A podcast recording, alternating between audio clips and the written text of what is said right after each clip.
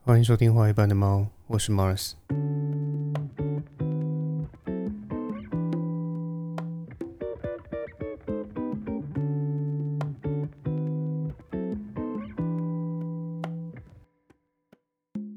从网络的热搜程度来说，上周最热门的话题并不是总统的政见发表会，也不是辩论会。而是新北市土城的某所国中忽然发生了一起割颈致死的呃校园凶杀案。那这边我也快速的为这件令人遗憾的事件梳理一下事发经过。在上个月二十五号，也就是圣诞节的当天，新北市土城的某一所国中呢发生了一件校园割颈案。那事发的情况是这样的，就是啊因为学校里面有两名女学生发生了一点口角，然后其中一名女学生呢就把这件事情转告了同一个学校的干哥哥，而这个干哥哥呢为了帮自己的干妹妹出气，所以就跑到受害者的班级，打算帮自己的干妹妹出一口气嘛。结果这个班级的风纪股长为了维护啊这个班级的秩序，他跳出来制止这个干哥哥，并请这个不速之客啊离开自己的教室。结果这个干哥哥在吵一吵之后呢，他就突然掏出了自己呃预备的这个弹簧刀，朝这名风纪股长的身体的各处要害刺了过去，尤其是颈部的要害。而这名见义勇为的风纪股长在经过两天的急救之后，仍旧无力回天，不治死亡。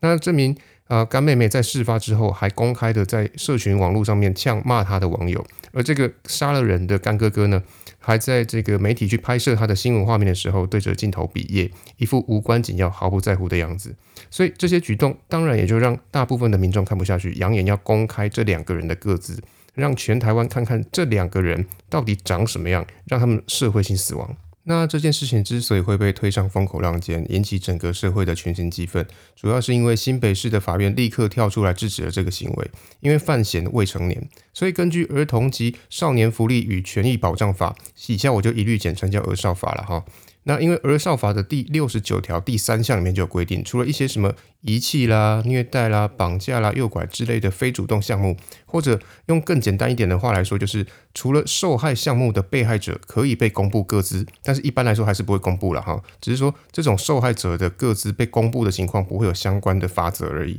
否则，根据第六十九条第三项的规定，任何人都不得以用啊这个。媒体啊，或资讯啊，或以任何公开的方式来去揭露儿童或少年的姓名，甚至是足以识别他身份的资料，都都不行。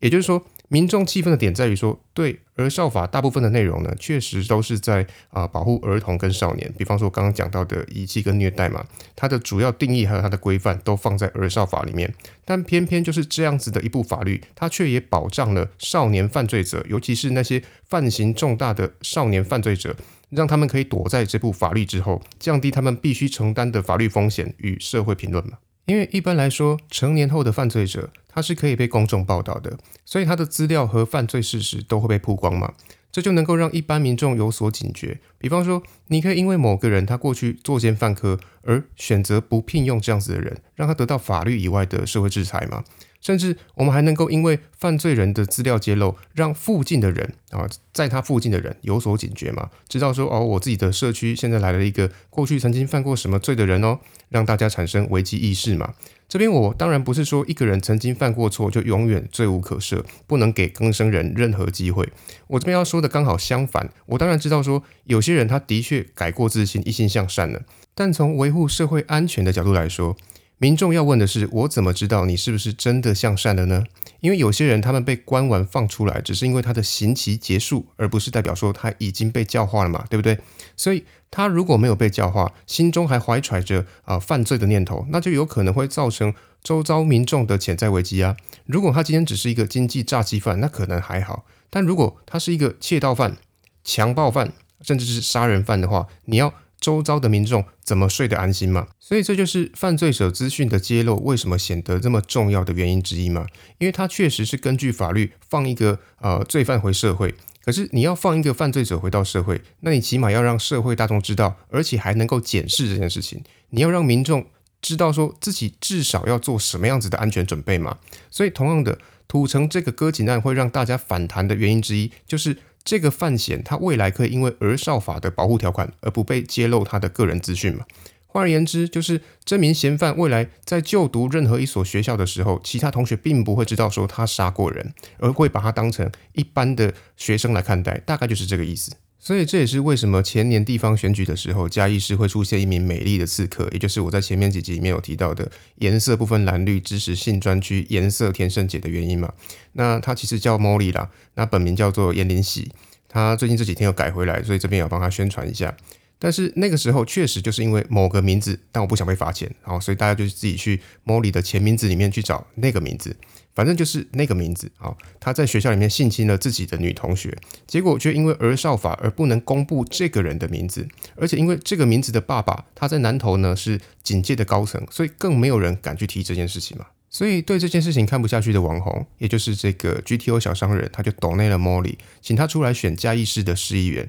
让 Molly 广为宣传这件丑闻，让某个名字不要躲在儿少法的保护之下。那这次的割颈案呢？这个 GTO 小商人其实也有跳出来了哈，他说：“我不怕罚，我必须要让这种犯罪者受到应有的社会制裁。”那这边我也要简单的说明一下，少年犯错呢，分成两种程序处理，一个是少年保护事件，它是由呃少年法庭审理。那结果通常都是什么训诫啦、保护管束啦、安置辅导啦、感化教育。那另外一种呢，叫做少年刑事案件，也就是只要是你年满十四岁，然后你犯的这个罪行，它的刑责最轻是五年以上的有期徒刑的话，那就是由地检署处理。那起诉之后，他会再转交给这个少年法庭审理。也就是说。如果有罪和罪轻本刑是十年以上的重罪，那就只有一条路，就是判刑嘛。然后进入少年矫治学校，也就是高雄的明阳中学。那明是明天的明啊，那阳是太阳的阳。因为这间明阳中学，它既是监狱，它也是学校。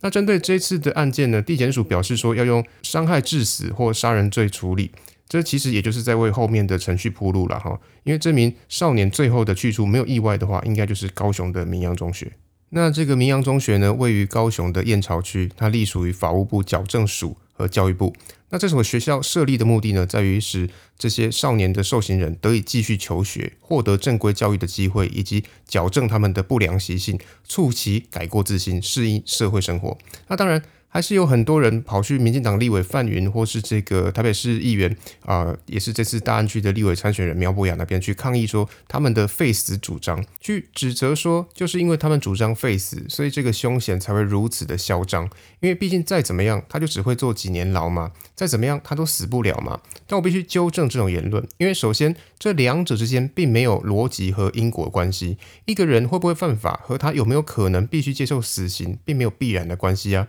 其次，我觉得这也是更能够驳斥这种言论的理由，就是台湾现阶段并不是一个废除死刑的国家。我再说一次，台湾现阶段并不是一个废除死刑的国家。也就是说，台湾现在还是有死刑的，所以我们完全没有理由，也没有必要去出征那些主张废死的社会团体和民意代表，因为那只是他们的主张，而不是台湾现行的法律处置。另外，这反而也凸显了这批去攻击废死、主张死刑的人士，他们背后的事实矛盾嘛？因为从这件事情来看，台湾目前还是有死刑啊，但是死刑也不能够如他们理想般的那样，能够遏制重大社会刑事案件的发生啊。用更简单的一个类比，以往我们诟病中国共产党的一句话是：呃，他们都处理提出问题的人，而不是解决问题。但其实直接判这个嫌犯死刑也是啊，因为。很多重大的社会案件，它都是基于很多社会问题的累积而导致引发社会问题的人嘛。所以，如果我们不去讨论那些问题背后的原因和过程，就直接把这些罪犯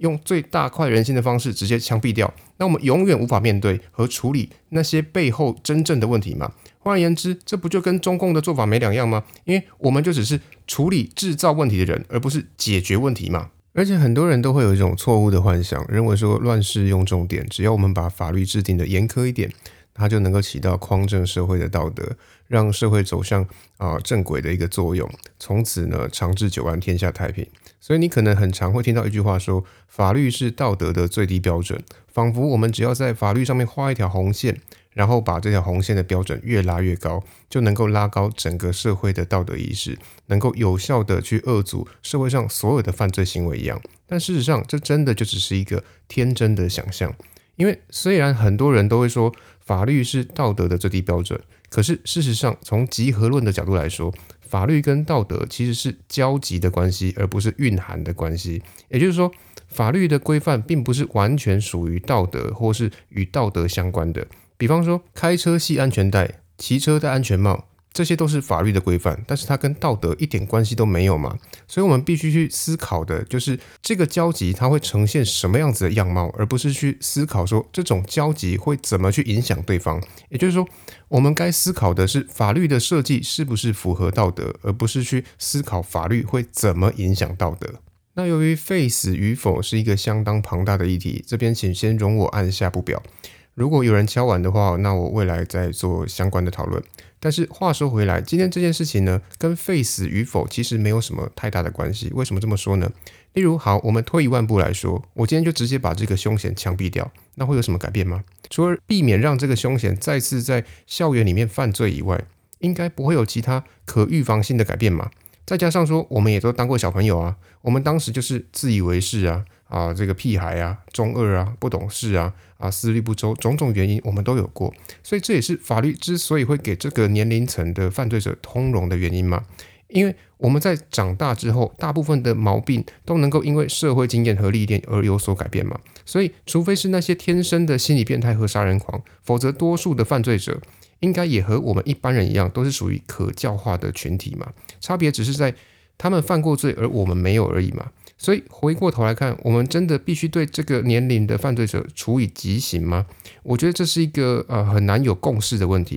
因为他们很有可能只是因为社会化的不足，或是生活经验的偏差，而导致一些扭曲的犯罪行为而已啊。因为虽然儿少法引起了某些民怨，但这部法律的本意其实是好的嘛。因为这部法律主要都放在保障儿童和青少年权益的思考上面嘛。比方说遗弃、虐待、诱拐、绑架之类的，这才是这部法想要讨论的重点。而且大家都知道，说很多的儿童或少年犯罪，其实都是基于他们生理或心理上面的不成熟而做出了很多幼稚的行为嘛。比方说，我们最常看到的社会案件，就是有人因为调皮。在别人打算坐椅子的时候，把同学的椅子抽掉，结果却导致呃这个椅子被抽掉，同学摔到瘫痪，半身不遂，遗憾终身嘛？如果就这件事情的本意来说，我们会说这是意图使同学半身不遂的故意犯吗？我们多数人应该不会做出这样的论述吗？所以这就是法律区分的症结点了，也就是你是故意犯还是非故意犯的问题嘛？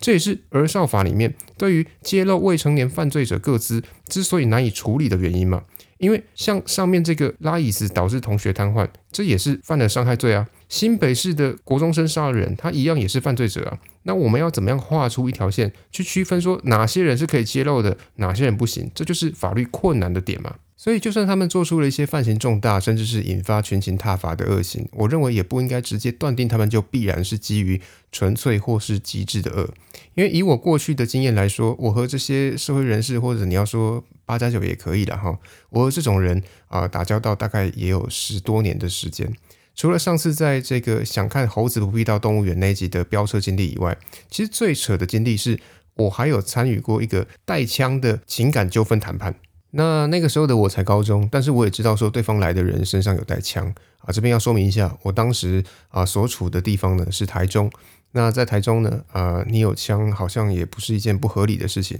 好像也蛮合理的。所以可能就是因为这样，所以才有后来的台中枪的这种说法了啊。反正我当时就是因为呃我可能是那一群人里面比较有在读书的人，所以呃我就莫名其妙被拉去当公证人。所以呃，在过程当中，我可能可能有在下溜啦，可是我我忘记了，但是我还是尽我的义务好，帮双方厘清误会嘛。换而言之，我对这些人的印象其实并没有很差，毕竟我也和这类人啊接触了十来年。那当然现在已经很少了啦。那就我个人的观察来说，这些人的呃本性一般来说并不坏啦，只是他们的价值观确实比较偏差，然后也比较容易意气用事而已。这是我田野调查的结果。当然，我不会说这就具有普遍性啊，因为这只是一种啊偏差统计。但就我个人的经验来说，这些人他本性不坏，我反而会说他们只是在人生的分岔路上面走偏了而已。因为在人生的分岔路上，有一些本应该拉他们一把的人，没有拉他们一把。